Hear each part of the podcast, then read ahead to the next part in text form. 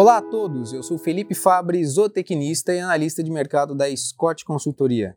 Hoje eu vou trazer aí é, um panorama a respeito do mercado de suínos. Nós chegamos na última semana do ano e o principal vetor no mercado suinícola acabou sendo o mercado de exportações. Então a gente vai dar um giro aí pelo mercado de exportações nesse ano, o que aconteceu, a China, o que ela puxou e o cenário para 2021.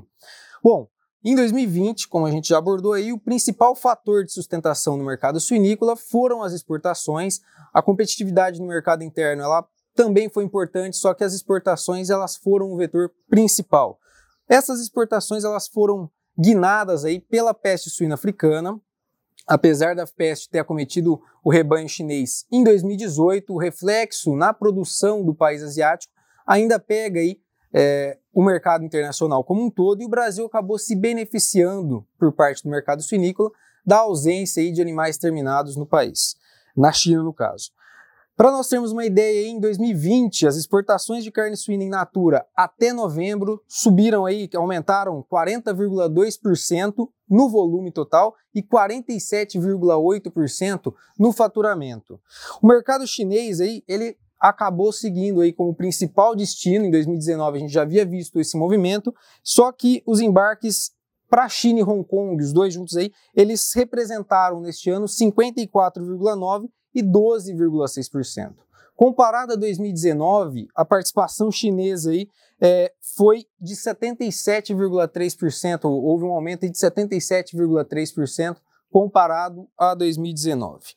Para 2021, a gente acredita aí que a, a gente não, a gente observa aí que a peste suína africana ela deve seguir como principal fator é, ainda de sustentação no mercado suinícola, tá? É, só que o avanço das medidas de contenção sanitária da doença na China deve influenciar o rebanho chinês. O, o USDA traz aqui alguns dados é, que a exportação brasileira de carne suína para a China ela deve crescer 4,2% em 2021. É um volume mais comedido do que o observado em 2020. Tá? É, e a produção é, de carne suína na China, segundo o USDA, deve crescer em 9,2%. Então, isso daí, esses fatores devem acabar a, afetando as exportações brasileiras para 2021. Elas devem seguir em bom ritmo, é, só que de maneira mais compassada do que nós observamos em 2020 e em 2019.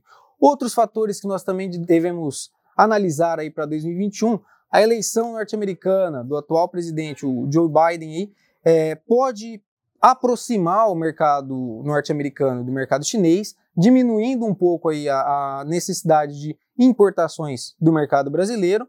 E também o que nós observamos aí é a parceria comum regional abrangente, um acordo comercial entre os países asiáticos é outro fator que merece atenção ao longo de 2021 e pode diminuir a pressão de importação pelo mercado chinês para 2021.